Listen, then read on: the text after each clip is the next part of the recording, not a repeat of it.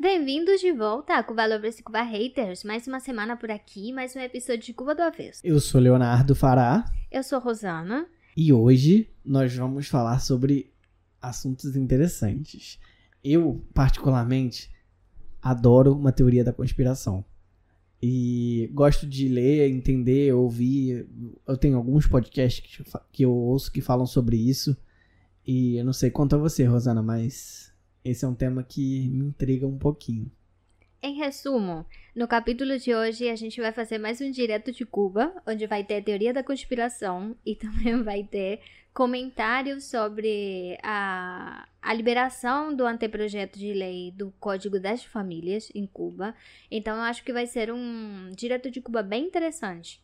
É, vamos é, sem, assim, muitas delongas, mas antes de começar, eu queria agradecer a todo mundo que man- man- se manteve com a gente aí nesse, nessa semana, inclusive, que a gente não teve episódio, mas teve muita gente aproveitando a semana sem episódio para poder botar em dia o podcast.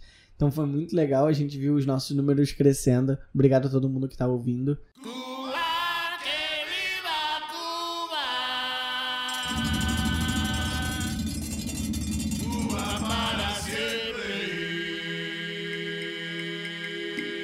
Pra gente começar, Rosana, eu queria te perguntar uma coisa. O que, que é um anteprojeto? É um projeto. É um, é um inimigo do projeto? O que, o que é anteprojeto é como dizer um rascunho. Na verdade, eu talvez devia ter usado em português o termo rascunho, né? Mas como eu tô com a minha cola aqui na minha frente, acabei falando anteprojeto. É um rascunho que foi liberado essa semana, é, na verdade, semana passada, para a população conseguir acessar o documento, ver o que já foi escrito e conseguir debater em cima desse, desse projeto preliminar. Anteprojeto seria um projeto preliminar, né? Que ele ainda não foi aprovado, de fato. Tá, ele passa. Ele, ele foi escrito por alguém e passa pela lei- leitura ou votação depois da Câmara, né? No, no caso do, da Assembleia do Poder Popular. Isso, ele foi. É um projeto que ele vem se derivando, a gente já tá entrando no, no assunto. A gente vai falar sobre o Código das Famílias, caso você tenha ficado é, aí atraçado pra, pra se encaixar no tema. É, o Código das Famílias, ele é um projeto que vem sendo trabalhado desde 2019, pouco tempo depois da, da Constituição. E ele deriva, de alguma forma, ali uma necessidade de ampliar uma parte da Constituição que ficou, é, que teve muita polêmica e que ficou meio vaga é, no que concerne a, a parte das famílias, né?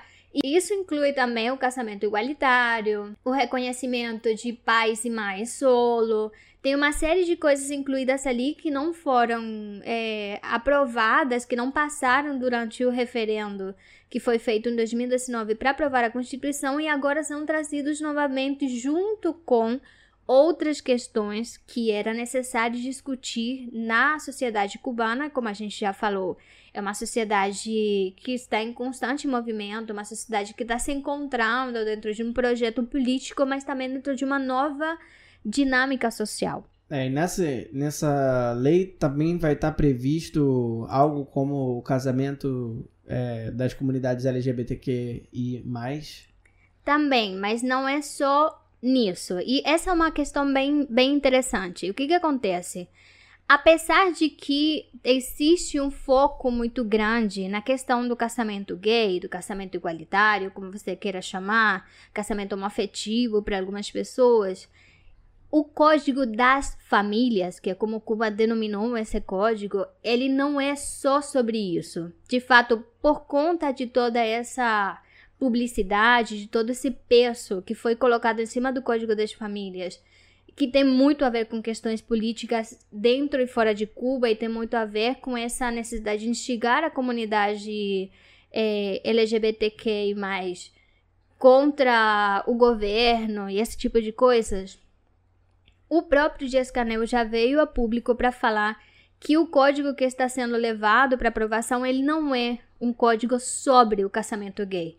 Ele é um código sobre as famílias e isso inclui todos os tipos de família. Então, é, é, uma, é uma tentativa da, do da, de ter uma coerência com a Constituição, né? De trazer um código que ele seja inclusivo, que ele seja plural, que ele seja democrático e que ele consiga abranger todas as figuras que eh, não tinham sido contidas no código anterior. Lembrando que o código anterior ele é de 1975. Na época, ele já era considerado um dos mais avançados do mundo, mas obviamente o tempo passou, a sociedade cubana mudou, o mundo todo mudou, e se fazia necessário não só uma constituição, como foi aprovada, mas também um código das famílias que conseguisse dar conta de todas as necessidades, não só de tipo é, familiar em si. Quando a gente fala em família, a gente sempre pensa, pensa nos laços de sangue, né? Mas também nos laços afetivos. Essa foi uma coisa que eu achei super interessante do texto da, do código também, né? É, vendo, vendo esse código, na verdade, a gente, assim, a- é, o código trata muito mais da atualização do, conte, do conceito de família constitucional, né? Em termos até jurídicos, no sentido de uma divisão de bens, né? tentar entender quem é parte do, da família em si, quem tem direito a quê. E esses, essas questões de direito são muito importantes né, para o Código é, cubano, principalmente porque o Estado provê boa parte desses, dessas, desses direitos, né? O direito à saúde, o direito à educação, o direito à alimentação, inclusive. Então, tudo isso está dentro da decisão do Código da Família, né?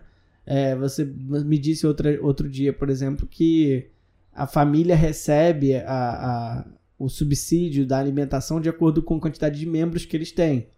E esse código traz para a luz, na verdade, não só a, a família homoafetiva, né? Mas também qualquer outra família com adoção, por exemplo, com futuras é, adições na família. A gente sabe que a minha família, por exemplo, é uma família que é uma família formada por várias famílias que foram se juntando, né?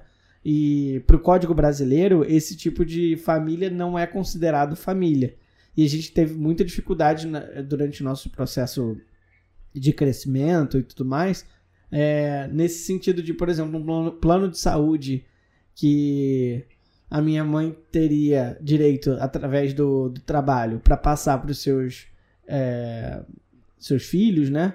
Ela não conseguia fazer. Minha mãe, quando fala, é minha tia, tá? Porque é, né? ela é minha tia. Mas assim, ela não era minha mãe. Não, não tenta entender. Um outro dia a gente É. conta essa história. Mas como ela não era minha mãe biológica, ela tinha essa dificuldade de, de me ter como dependente em algumas situações, né? Hoje isso tudo muito mais relevado, assim, muito mais fácil. Planos de saúde e outras coisas já começam a entender o que, que é família. Mas constitucionalmente ainda temos muito, muito a, a, a crescer e amadurecer nesse aspecto aqui no Brasil. Então, esse é um ponto bem interessante, porque justamente uma das questões que esse código, esse novo código das famílias que Cuba está tentando implementar, ele, ele tem muito a, essa questão de poder incluir como família mesmo aquelas pessoas que não seriam consideradas família direta. Então, leia-se, por exemplo, a tua tia, que ela não é a tua mãe biológica, mas ela cumpriu função de mãe durante todo esse tempo.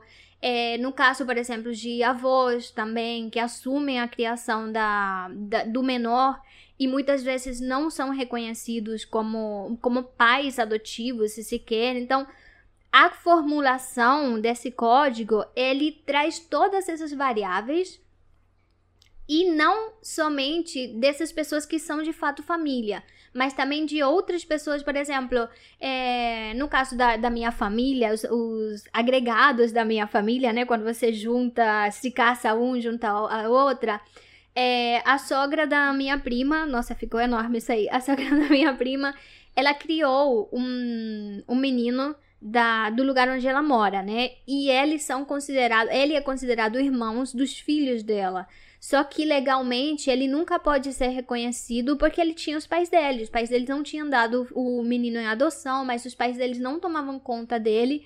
Então, ele hoje já é uma pessoa que tem quase 50 anos e tal, então hoje não faria tanto sentido. Mas tendo um código mais atualizado naquela época, ele poderia ter sido incorporado oficialmente como parte daquela família, não simplesmente naquela questão do, do, do- da palavra, né? Não, e a partir desse momento a família passaria a ter direito a, por exemplo, receber o a subsídio na alimentação. Por exemplo, também. Porque teria mais uma pessoa no grupo familiar que hoje, através desse é, possível projeto, né? Porque ele ainda está com o que a gente costuma dizer em tramitação na Câmara. mas é. Mas é, é, é quase É. isso, né? Ele tá num processo de tramitação. É porque os processos funcionam de forma diferente em Cuba, né? Se você não ouviu o nosso episódio que fala sobre governabilidade em Cuba, é onde a gente fala sobre quem governa de fato em Cuba, quem tem o, o poder, quem toma decisões e tal. Volta lá, o episódio chama Representatividade ou partidarismo. É um episódio onde a gente fala sobre eleições, sobre eh, a, a figura da Assembleia do Poder Popular, que a gente vai falar aqui nesse episódio também. Então, o que acontece é justamente isso. As, as- são criados grupos de trabalho que, que trabalham, né? Grupos de trabalho que trabalham nas leis. E esses textos que, que incluem pessoas de diferentes eh, ramos, né, de diferentes esferas da sociedade, especialistas nas suas áreas, eles passam a, a conformar parte desse grupo. O texto ele é redigido, ele passa por um processo de revisão e pré-aprovação. Aí ele passa a consulta e debate popular e devolvido para a Assembleia do, do Poder Popular onde ele é novamente revisado, discutido, atualizado, passa de novo é, pela revisão popular, onde são tiradas ou colocadas emendas e tal, e finalmente é aprovado pela Assembleia do Poder Popular e vai a referendo popular. Então é um processo que ele está longe de ser curto, mas eu acho que é necessário para garantir justamente um processo democrático e transparente na tomada de decisões de questões como essa. É uma, é uma questão muito importante e a gente já tinha falado isso, né? Em algum, em algum nível, os cubanos ainda são um pouco conservadores, principalmente no que, no que toca a questão é, homoafetiva, né? questões de, de família e, e construção familiar, o que é men- menino e menina, essas coisas assim mais é, Certamente. presas no tempo, né? A- Certamente. isso a sociedade como, como um todo, né? Não necessariamente as, as leis, mas a sociedade. É, eu acho que a gente precisa levar em consideração que não é porque. E a gente já falou isso em outros capítulos, mas eu acho bom frisar. Não é porque você tem um processo é, constitucional ou legislativo que ele elimina é, na estrutura, né? Ele elimina determinadas questões como racismo, como homofobia e tal, que você vai ter uma sociedade que consiga evoluir ao mesmo tempo que essas leis, né? Porque é muito fácil você ditar uma lei, mas o que é difícil mesmo é você mudar a forma em que a sociedade, o imaginário popular absorve esses novos valores, né?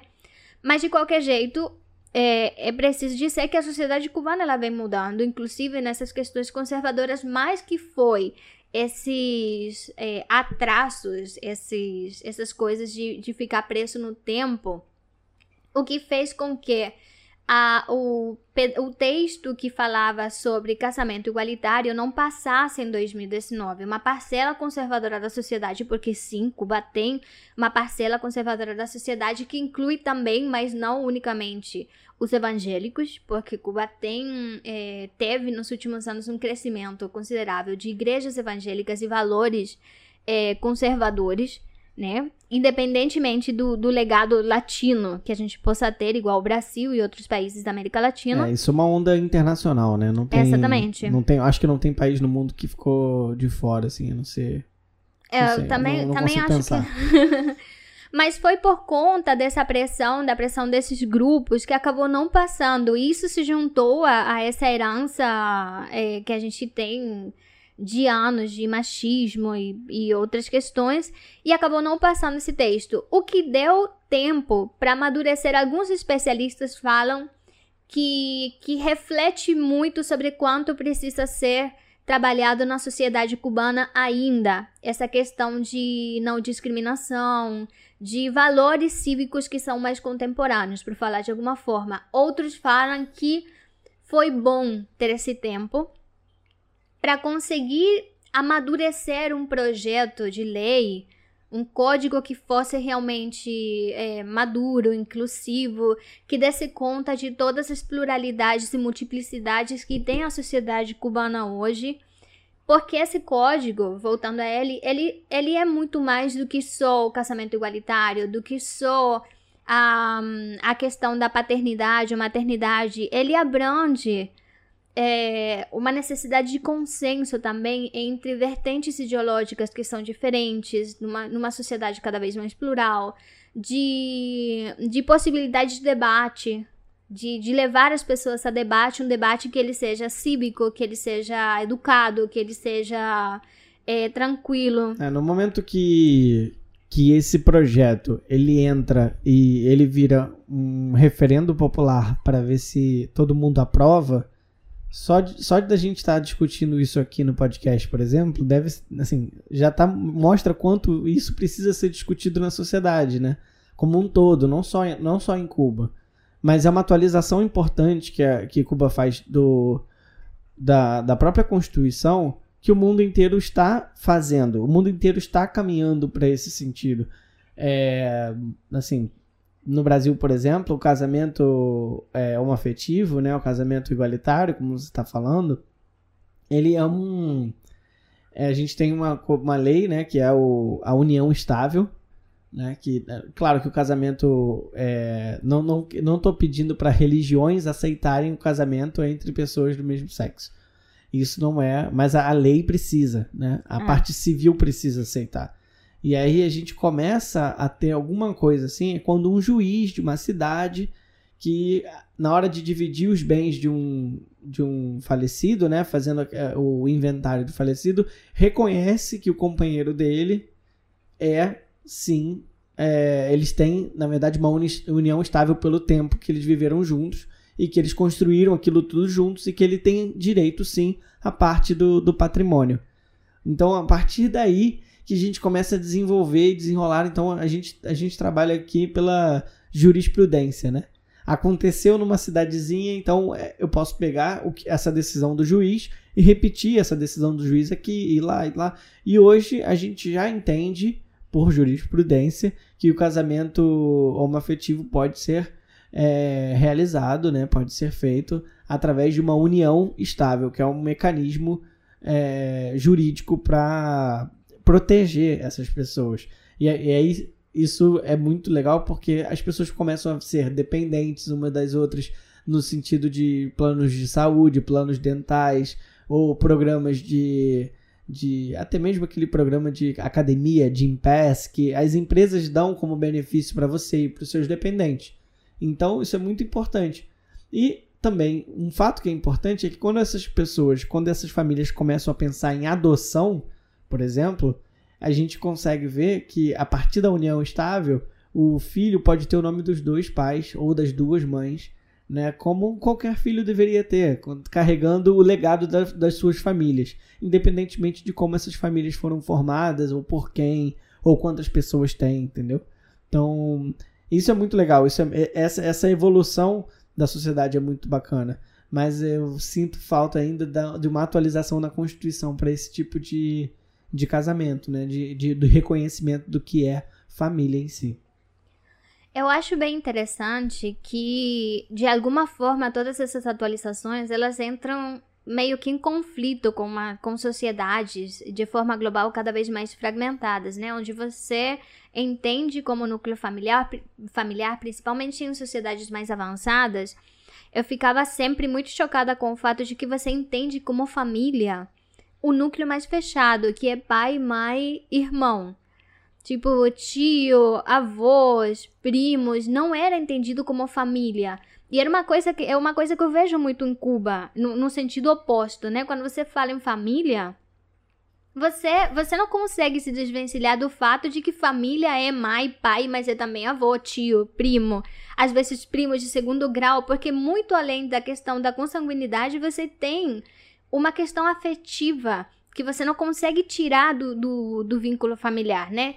E é- essa é uma coisa que eu achei muito interessante, que tem, ocupa um espaço muito grande na redação do, do texto do novo código. Eles fazem muito ênfase na questão humana e na questão afetiva, muito além de qualquer questão de sangue, você precisa ter a questão afetiva em primeiro lugar, porque é isso que garante relações familiares estáveis, relações familiares saudáveis, de proteção aos vulneráveis, e essas são coisas que vêm à tona também com, com o novo texto, né? A questão da vulnerabilidade, da proteção alimentar, da proteção psicológica e física desses vulneráveis, que são coisas que eram extremamente necessárias é, colocar de novo, revisar de novo, colocar no papel, para você ter um amparo legal que foi ficando fraco ao longo dos anos com as transformações sociais né? Baseado nisso, eu tenho certeza absoluta agora que nossa festa de casamento tem que ser em Havana e não aqui, porque a minha família é assim, eu levo cinco pessoas e fechou, sabe? Agora, trazer sua família pro Brasil, assim, a gente tá falando de provavelmente 150, 300 convidados, então... Muito exagero, gente. Vamos manter isso né, lá em Havana mesmo. Mas voltando, desconsiderem. Desconsiderem, Leonardo é muito exagerado. A minha família são umas 30 pessoas. É. Mas voltando aos termos que eu achei, os termos que eu separei. Assim, sendo muito sinceros, o Código das Famílias, mais pra frente, quando, quando ele for aprovado, porque agora ele vai passar por todo esse processo de consulta popular, revisão e tal. E ele deve chegar, todo esse processo deve chegar no seu estágio final em dezembro ainda desse ano.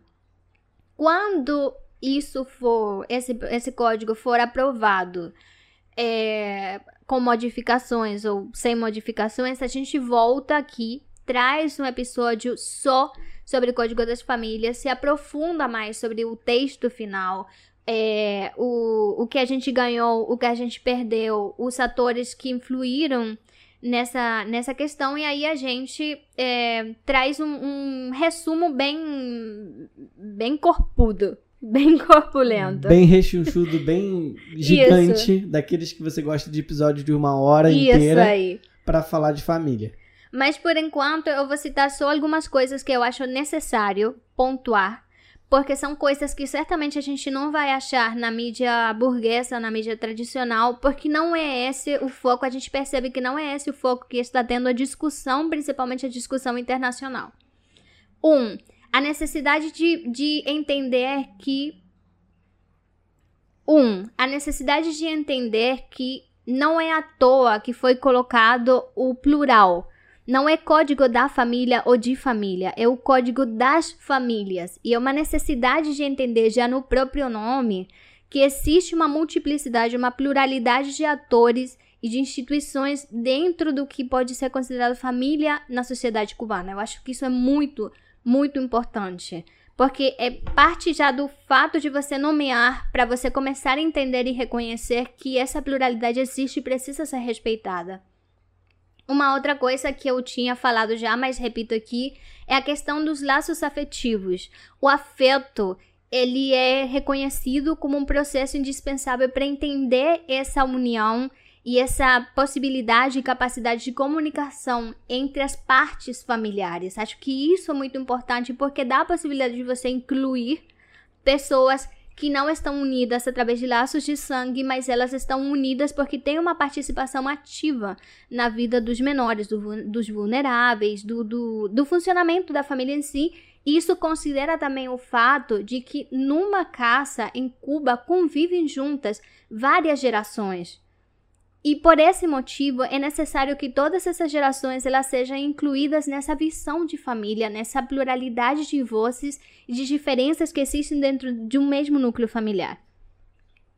Por outro lado, há o reconhecimento de que as famílias têm uma função fundamental na formação cívica e de valores das crianças e dos membros de forma geral da família e que é, cabe a eles junto com a escola é, ensinar que é, a discriminação, é, a, o racismo, todas essas questões que a gente está falando que fazem parte de forma é, enraizada né, dentro das nossas sociedades latinas, que isso é uma abordagem errada e que a gente precisa se abrir a novas formas de ver os outros como semelhantes, como, como entes de respeito. Isso é bem interessante também. Isso é bem interessante também porque. Eu acabei falando exatamente o que você falou. Isso é bem interessante.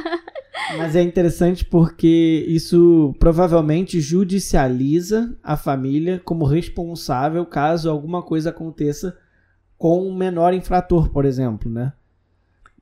Porque- de fato, de fato é, isso acontece, né? Responsabiliza a família nesse sentido também. De fato, isso acontece. Hoje você tem no código, no código antigo, você tem. É, obviamente que eu- é, é muito mais complexo que o que eu vou explicar agora, né? Mas basicamente você tem é, a família, que seria mãe e pai, como responsáveis por algum tipo de infração ou algum tipo de desvio, entre muitas aspas, que o menor teria.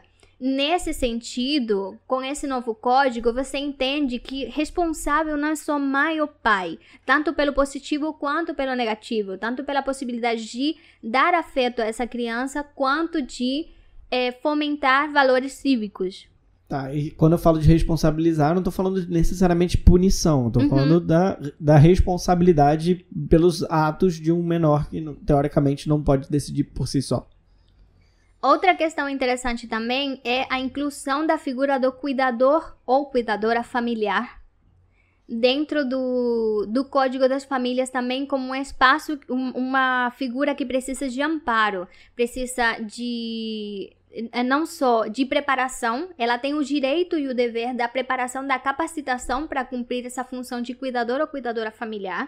E essa pessoa pode ser um membro de sangue da família ou não, mas também o direito que essa pessoa tem de, de ter férias, de ter um tempo fora dessa função de cuidador que é, que é exaustiva, mas também o fato dessa pessoa ter o direito de ter acompanhamento médico, é, de ter suporte financeiro, uma série de coisas que até hoje não que são muito comuns na sociedade cubana, você ter uma pessoa que, que carrega o A dona de casa. É. A, a figura da dona de casa está sendo remunerada para ser dona de casa. É, não, não é bem remunerada, mas sim um reconhecimento de direitos que ela tem. E, e a gente fala ela porque a gente reconhece que mulheres cumprem de forma majoritária essa função, mas pode ser, não tem ênfase no, no gênero na, no código, né, no texto. Mas certamente, geralmente são mulheres que assumem essa função, mas ela, ela é reconhecido o direito que ela tem do apoio financeiro, do apoio psicológico, do apoio médico, justamente porque a incidência de, de cuidadores doentes cresceu muito nos últimos anos, né? Então, esse reconhecimento é muito importante. E, finalmente, E, e- doença de criança, quando pega em adulto, pega direito, né? caraca. É sinistro. Não, e, a- e as doenças mentais, cara, Sim, né? Nessa sim. questão de, de uma sociedade cada vez mais convulsa, de uma sociedade com tantas carências como é a, a sociedade cubana, pessoas com ataques de A ansiedade. pressão de, po- de ter que alimentar a casa, cuidar da casa, cuidar das crianças, acompanhar tudo. Cuidar né? dos, dos velhos, que geralmente moram na mesma casa. É, a gente tem até um áudio do que, que ficou famoso aqui no Brasil, né? Da, da pessoa mandando um áudio para Pra o colégio. Você viu Esse isso? é tudo. Pra que todo mal. dever de casa? Eu tô passando mal. Ah, esse Não áudio é aguento. tudo. Né? Mas enfim, finalmente, pra gente conseguir passar no segundo tema, senão o tempo vai nesse só. É, uma outra coisa que foi incluída e que eu achei muito bom e que demonstra é, a, a intenção desse código de ser dos mais avançados também em comparação com outros códigos no mundo completo, né? A necessidade de se transformar num homólogo dos códigos de família mais avançados do mundo é o fato também de entender as técnicas de reprodução, de incluir as técnicas de reprodução assistida e a solidariedade gestacional.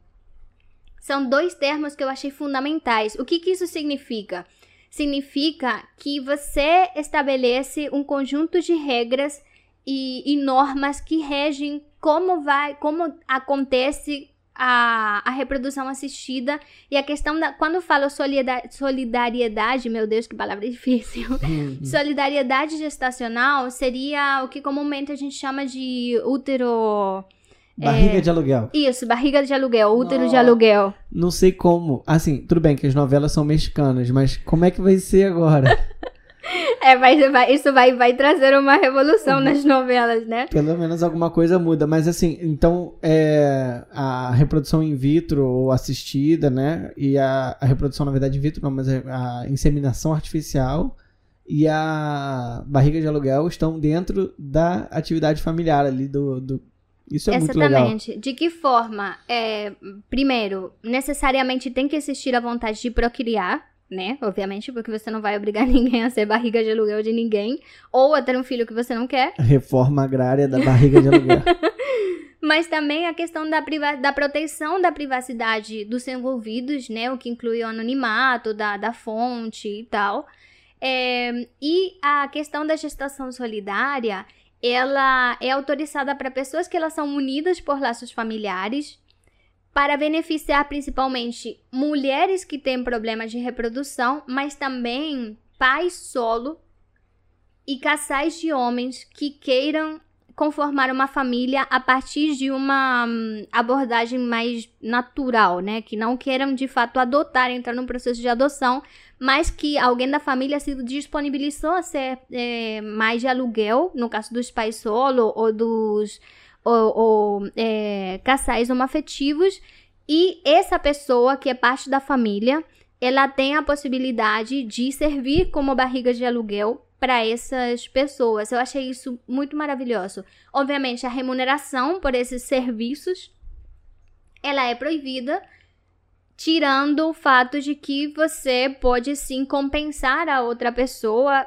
por é, despesas que sejam geradas por conta da gravidez Sim, e do sim. parto, né? que as é despesas- completamente É, despesa médica e. e é, que não, parte. não vai, despesa médica não vai ter, né? Obviamente, Não. porque é Cuba, mas questões relacionadas a, sei lá, enxoval, fralda, mamadeira, se alguma coisa que a pessoa que está gerando o filho precisou comprar ou outras coisas afins, é, o, quem vai receber a criança tem a, a Pode- pode possibilidade Pode- de, é. de compensar esses É porque gastos. senão você estaria comprando a criança, né? Exatamente. Não é o caso, é, é uma coisa de afetividade mesmo. Exatamente. Talvez por isso é que a pessoa que doa o, o bebê, o feto, ela precisa ser parte da família e não pode ser qualquer pessoa aleatória.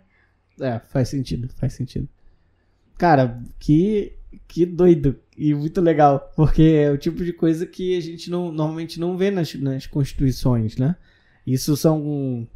é, isso é feito, isso existe, a gente sabe, mas quando tá regulamentado, ou pelo menos é o que parece que vai, vai acontecer, né?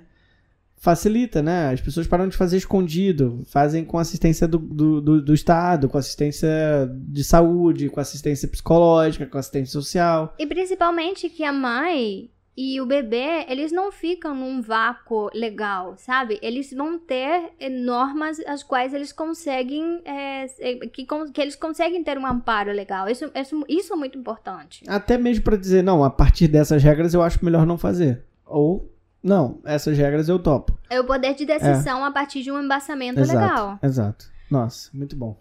Aí a gente agora fica na expectativa. A, a repercussão tem sido muito boa, por enquanto, pelo menos dentro de Cuba, dentro da, da comunidade cubana e dentro de alguns espaços fora de Cuba também. Mas a gente agora tem que aguardar todo esse processo e ver o que, que vai ser aprovado de fato, o que, que vai passar. E aqui torcendo porque as partes conservadoras da nossa sociedade entendam o direito dos outros de conformar família, independentemente do que você acredita, de onde você.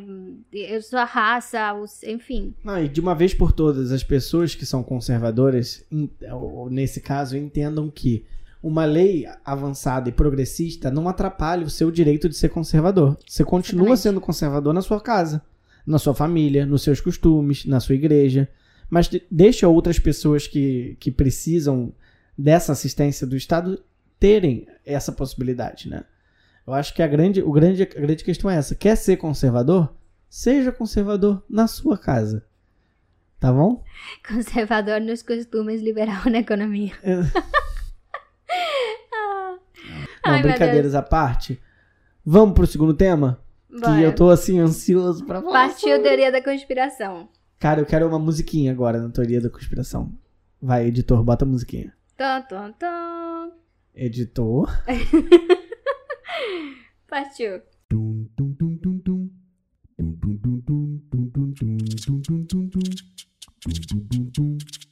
Vamos falar sobre uma teoria da conspiração que tem atormentado, literalmente atormentado, cubanos, americanos e todos os países da ONU, praticamente. Por quê?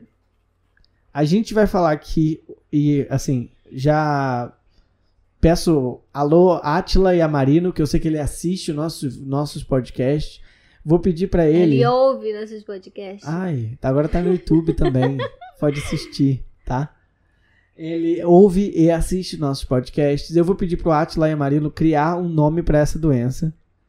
Ou pra essa síndrome. Porque não pode ser chamada de síndrome de Havana. Assim como o coronavírus não podia ser chamado de coronavírus chinês. Tá? A gente tem que parar de dar nome pra doença com nome de lugar. Porque isso é feio isso pega mal para todo mundo, tá bom? Vamos lembrar da gripe espanhola, que ficou conhecida como gripe espanhola e a Espanha demorou para tirar esse estigma. Então, gente, a gente vai falar sobre síndrome de Havana. O que, que é isso?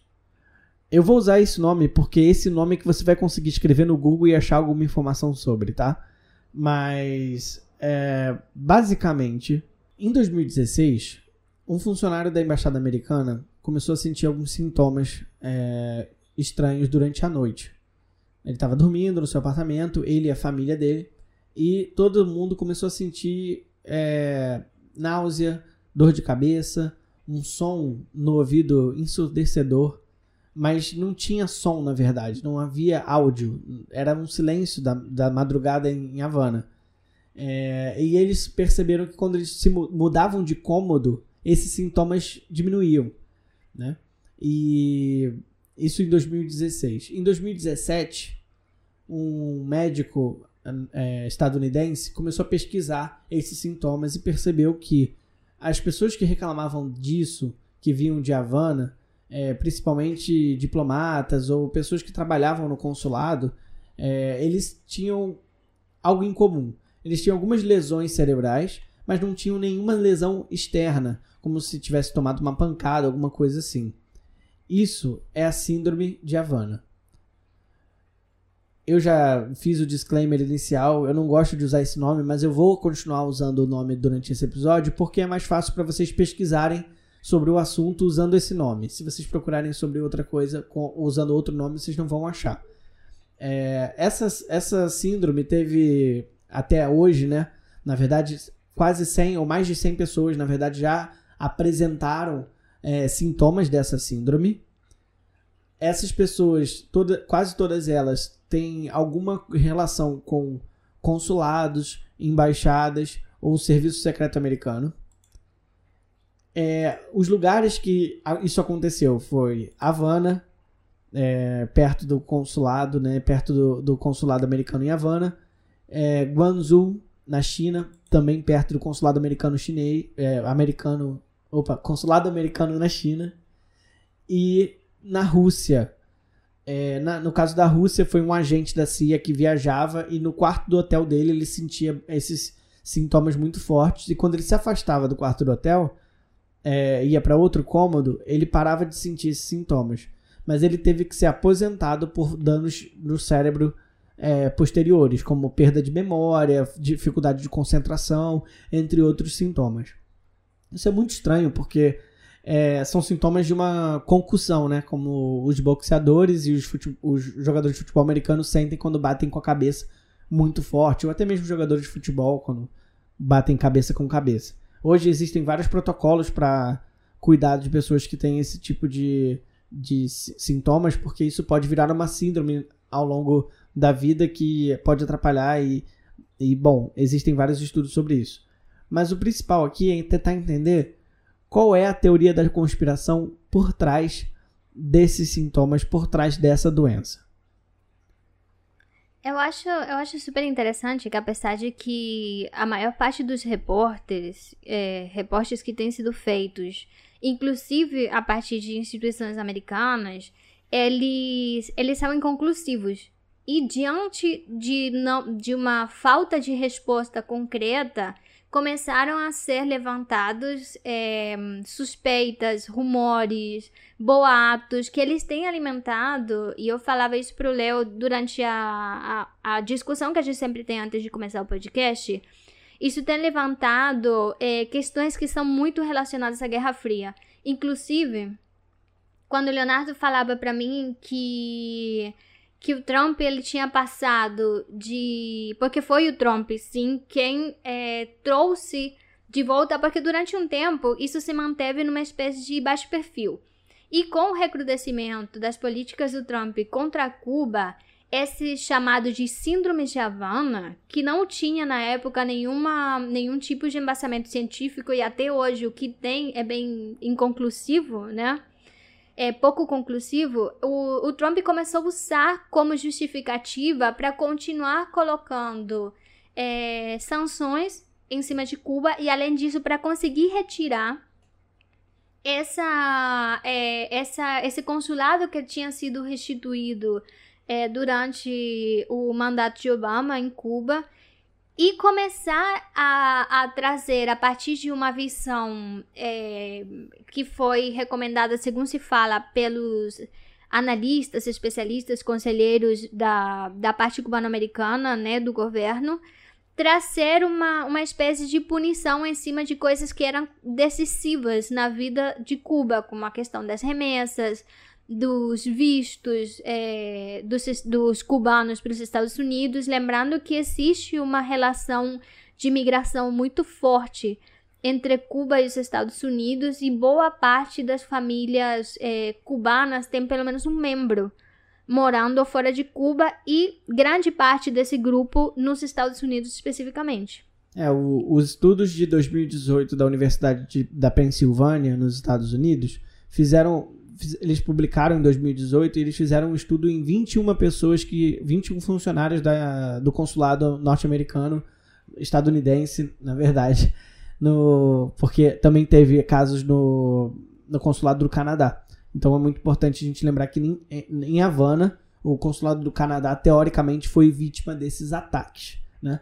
E aí por que eu falo ataques? Porque a, depois do estudo eles é, pegaram 21 pessoas que eram funcionários do consulado e perceberam, fizeram depois do, do, do de entrevista e alguns exames para saber das suas faculdades é, mentais, perceberam que 86% dessas pessoas ouviram um som que variava entre 10 e 30 minutos, é, um som muito alto, um zumbido, e também sentiram a caixa craniana tremer, os olhos não conseguiam focar num único lugar, então foram esses sintomas que a maioria das pessoas é, sentiram, né? E aí foram juntando os outros casos anteriores a esse estudo que tinham sintomas parecidos ou que batiam é, com os lugares onde essas pessoas estavam, como eu falei antes, na China, na Rússia e em Cuba também.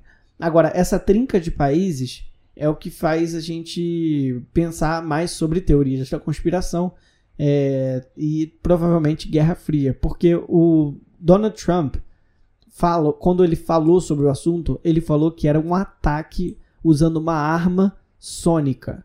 E depois se arrependeram e falaram que podia não ser ataque acústico, que cabia qualquer coisa, porque Cuba podia ser esperado qualquer coisa de Cuba. Enfim, teve todo aquele vai e volta, vai e volta entre que um estudo sai outro estudo é comprado, a gente sabe como funciona é, ou outro estudo é refutado, vai aparecendo mais gente com os mesmos sintomas, que inclusive a gente vai chegar nesse ponto, porque obviamente aqui eu vou trazer o que, que falam os especialistas cubanos, é, mas isso um pouquinho mais para frente. Inclusive tem a questão de que todos esses sintomas podem não ser causados por uma mesma questão, que foi outra coisa que, que veio à tona também entre a, as coisas que foram debatidas na época. E a gente está trazendo isso nesse direito de Cuba porque recentemente teve uma declaração do governo cubano, do, na verdade, da Academia de Ciências é, de Cuba, refutando essa ideia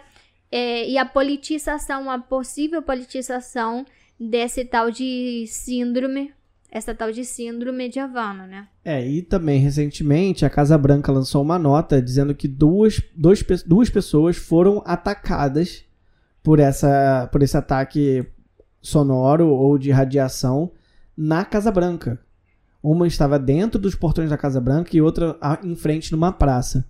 As duas pessoas sofreram dos mesmos sintomas e em novembro do ano passado, 2019, na verdade. E aí, recentemente, isso ficou é, escondido até agora, né? E recentemente a Casa Branca lançou uma nota é, com o seu porta-voz, inclusive, lendo essa nota para a imprensa, falando desses ataques. E aí, como, quando, quando a gente fala de ataque, a gente pensa logo em arma, né? E a gente tá falando de Guerra Fria e aquela corrida armamentista da Guerra Fria. E isso não seria diferente é, durante, durante esse momento que a gente está vivendo. A gente vive uma escalada das discussões entre China, Estados Unidos e, e Rússia na, na tentativa de influência no resto do mundo. A gente existe, existe essa, essa escalada no, no discurso e na retórica. E muitas vezes a Rússia, por exemplo, eh, acabou de anunciar um, um novo armamento que parece um robô, um transformer, coisa doida. Mas assim, existe ainda uma, uma, uma tentativa de retórica e de demonstração de poderio, poderio bélico das, dessas três grandes nações no mundo, uma tentativa de aumentar sempre seus campos de influência. A Rússia, recentemente, também é, existiam alguns rumores de que procurava construir uma arma de roubo de dados e, bom, baseado num míssil americano. Hoje existe um míssil americano que ele desativa as por onda por onda supersônica, desativa eletricidade, aparelhos eletrônicos, radares. É uma tentativa é, de atravessar as defesas do inimigo. Esse míssil já existe. E os russos tentam fazer uma arma mesmo que rouba dados através de ondas supersônicas. Mas ainda não, não se sabe se isso pode ser é, nocivo para seres humanos.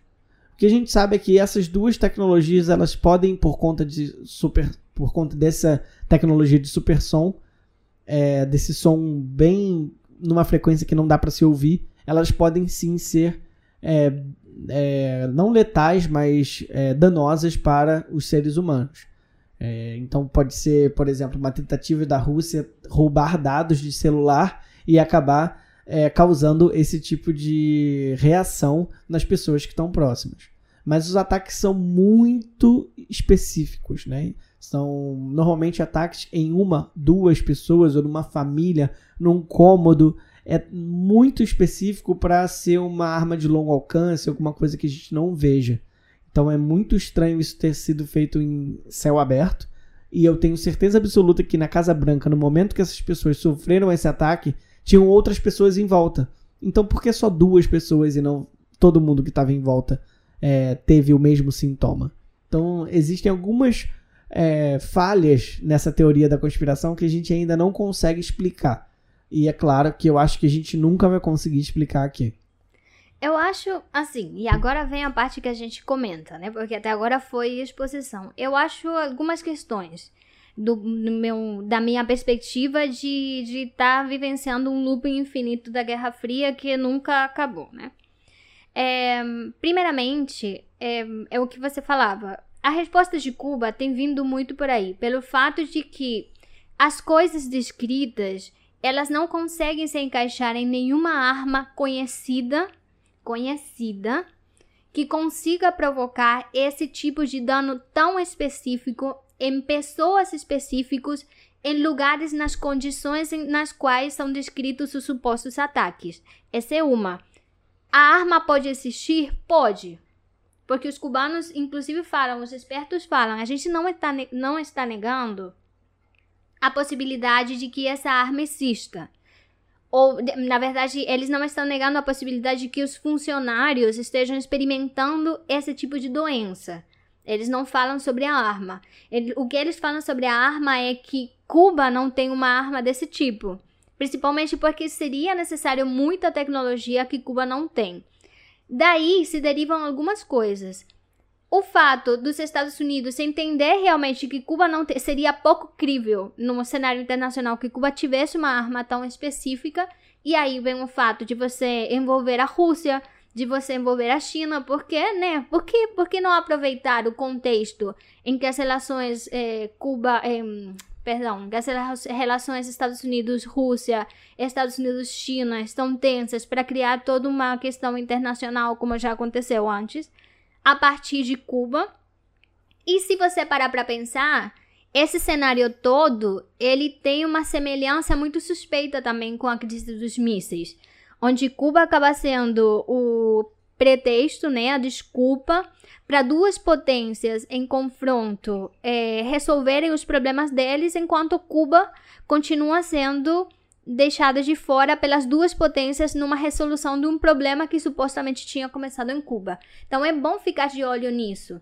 Porque esse tipo de narrativa é muito peri- perigosa. Por outro lado, os especialistas cubanos que têm dado seguimento a, a essa questão desde 2016 é um grupo de pessoas de diversas áreas que inclui eh, neurofisiologia, biofísica, bioengenharia, é, otorrinos, epidemiologistas, toxicologistas, psicólogos, psiquiatras e tudo um monte de pessoas que você possa imaginar de especialistas que estão tentando entender o que pode estar acontecendo. E até agora, eles estão tentando basear todas as pesquisas no que já foi é, devolvido, sendo que eles lembram que não tem.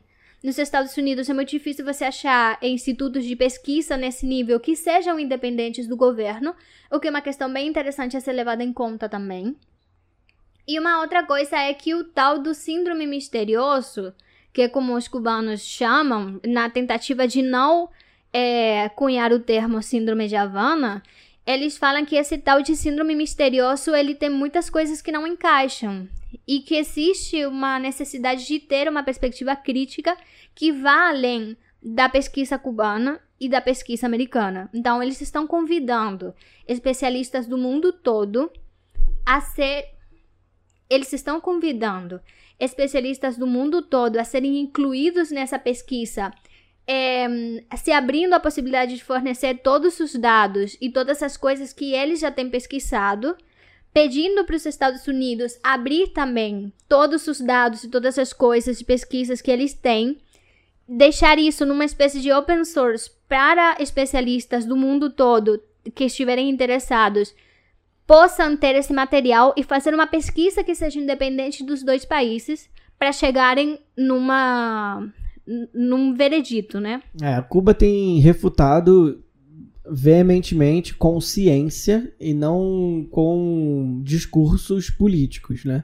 Então, a Universidade de, Havana, inclusive, tem estudos sobre isso e, tá- e tem esse convite aberto ao mundo todo para quem tiver interesse e quiser pesquisar, pesquisar essa, essa síndrome misteriosa, tentar ajudar a achar uma, uma causa e principalmente uma cura, né? Porque é, parece ser uma doença mesmo e que fica sequelas do cérebro é, para sempre, sabe? Para sempre.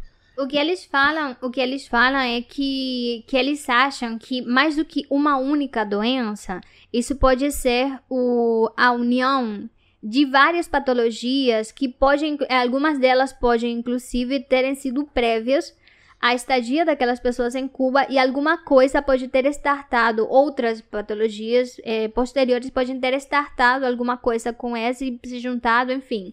Mas principalmente a refutação que eles fazem em seis pontos, de acordo com, com um texto que foi publicado em um Cuba, um Cuba News, é, é que, em primeiro lugar, esse síndrome é uma coisa muito nova e difícil de entender, com sintomas e sinais é, centrais que são compartilhados de forma é, muito igualitária, para chamar assim, entre as, ah, esse- essas pessoas que estão falando dos sintomas, né? É, em segundo lugar, que é possível detectar que esses empregados que têm essas pessoas, esse pessoal que tem da- danos cerebrais originados durante a estância em Cuba, é, é, são de fato, existem de fato, né? Essas pessoas estão sofrendo mesmo um tipo de dano cerebral, só que ele parece ser muito específico, em lugares muito específicos, como a gente já tinha é, falado, então precisava uma visão menos politizada e mais científica do assunto. É, isso, por exemplo, pessoas no mesmo hotel que a pessoa que sofreu o ataque não sentiu o sintoma. Né? Pessoas na- no mesmo bairro, na mesma região, e aí a gente vai colocando, às vezes, na mesma casa, não sentiram os sintomas por estarem em cômodos diferentes. Então, são ataques muito pontuais. Mas é, dentro dessas outras refutações que eles fazem, está também a questão de existir. é, será que existe mesmo uma fonte de energia tão potente assim, que possa ser e tão é, pontual e eficaz, que possa ser dirigida especificamente ao cérebro de determinadas pessoas a partir de grandes distâncias e que possa atravessar barreiras físicas da, das casas, o, das- da- dos, dos hotéis onde essas pessoas estão hospedados? É, existe a possibilidade de ser realizado é, e, e- ser identificada uma arma que possa criar esse tipo de dano específico. É, existem provas, nem que sejam circunstanciais, de que os ataques, porque como você falou, tem muito ênfase no ataque, ataques sônicos, ataques supersônicos e tal. Cuba pergunta: existe algum tipo de evidência, mesmo que seja circunstancial, de que esses ataques foram realizados? E finalmente, é, essas provas que estão disponíveis, elas acabam descartando de alguma forma explicações médicas alternativas. Elas estão tão fechadas no discurso de que todos esses sintomas eles pertencem a uma única síndrome e a um único tipo de ataque que eles descartam a possibilidade de que essas pessoas tenham algum tipo de patologia prévia que tenha que esteja é, relacionada a outras coisas que eles estão experimentando depois. E começa a guerra de narrativas. Mas, Assim, de novo, não tem novo. nunca nunca acabou, né? Na verdade, essa, essa é a Não, grande, é a grande começa ne- questão. começa sobre esse assunto, né? E é um assunto relativamente recente, então você consegue achar todas as informações com pessoas explicando vídeos no YouTube, é, vários artigos em português, inglês e, e espanhol sobre o caso. É, eu vou sugerir que vocês procurem, é só escrever no Google Síndrome de Havana que vocês vão achar bastante coisa sobre o assunto. É muito material que tem. A gente precisa também aprender a filtrar, porque obviamente você vai ter grandes teorias da conspiração, que Leonardo adora, passou horas lendo sobre isso. Você vai ter a resposta de Cuba, você vai ter. é, você vai ter resposta de, de outros meios dos, meios dos Estados Unidos, inclusive ah, o governo dos Estados Unidos estava falando, declarou recentemente que ia arcar com os gastos médicos de todas essas pessoas que estavam passando é, por esses problemas relacionados ao tal do, da, da tal da síndrome. né? E esse é um tipo de declaração que torna a síndrome verdadeira Exatamente. Esse é o tipo de declaração que, que torna Cuba ou a Rússia, porque segundo os americanos, o maior. o- a Rússia está experimentando uma arma em Cuba. Que é basicamente é, crise dos mísseis 2.0, né? Exatamente. No- nos tempos, nos tempos de hoje, com a maior. E, cara, eu acho, eu acho muito engraçado também como. Às vezes a gente não percebe como esse tipo de coisa é muito Cíclica. oportuna. Ah, sim. oportuna. Não, é cíclica também, mas é muito oportuna no, no tempo, né? Esse, a gente está discutindo esse tema hoje porque o governo dos Estados Unidos acaba de é, anunciar que vai arcar com os gastos médicos. Mas mês passado era uma outra coisa. A síndrome, ela some da mídia e volta a aparecer na mídia toda vez que isso se faz interessante. Apareceu na época dos protestos em Cuba. Tá aparecendo agora com a questão da reunião na ONU. Eu queria lembrar que a gente está em período de Assembleia Geral da ONU e Exatamente. no- quando se junta na Assembleia Geral também junta o Conselho de Segurança da ONU que Exatamente. sempre, categoricamente, todos os anos vota a favor da queda do bloqueio contra Cuba. E eu acho que se você conseguir juntar a reunião de segurança do Conselho de Segurança da ONU com notícias sobre Cuba, você vai ver que tem sempre uma coisa rolando nessa época, porque é uma época muito delicada para a relação entre os dois países. É, aí vai mais teoria da conspiração. Eu adoro. Mas é isso, essa a relação entre Cuba e os Estados Unidos, ela sempre passa necessariamente por uma por uma, um pouco de conspiração ali, porque existe das duas partes, né? Tanto dos Estados Unidos quanto de Cuba, porque não dá para falar que os dois países não mantêm as narrativas, né? Tem alguns especialistas que falam que é, um lado tenta é, tenta é, enfraquecer de alguma forma um lugar que simbolicamente é muito pesado para eles, enquanto Cuba tenta esconder de alguma forma deficiências que a gente tem no próprio na própria conformação da nossa sociedade e da, no, da nossa política a partir dessa relação tensa com os Estados Unidos. Mas aí vai você se colocar no lado que você achar que você cabe melhor. Existe arma? Não existe arma? Foi a Rússia? Foi a China? Eu quero saber de mais teorias da conspiração. E se você gostou desse episódio e quer participar dessa discussão, comenta nos nossas, nas nossas redes sociais. Nós vamos lançar no Instagram. E agora, gente, eu queria só o último recado. Nós estamos no YouTube, tá? Ab- Abrimos nosso canal no YouTube. É, Cuba- Agora é oficial. é, Exatamente. Cuba do Avesso no YouTube. E a gente está lançando os episódios de forma completa lá no YouTube. E por enquanto é só isso. Mas mais pra frente teremos novidades. No talvez. Não, não vou falar agora não. Deixa pra uma próxima. É super importante que vocês no nosso Instagram, vocês é, comentem, vocês compartilhem. Quando vocês est- estiverem ouvindo o podcast, vai lá, pausa um segundinho, dá uma compartilhada. Isso é muito bom para o crescimento do, do Instagram, justamente agora que os algoritmos estão novamente sendo reconfigurados e que fica cada vez mais difícil a gente criar conteúdo de qualidade que chegue nas pessoas que a gente quer que chegue, né? Então, a, a participação de vocês é muito importante para a gente conseguir crescer de forma orgânica. Tchau, gente. Boa semana para vocês. Tchau!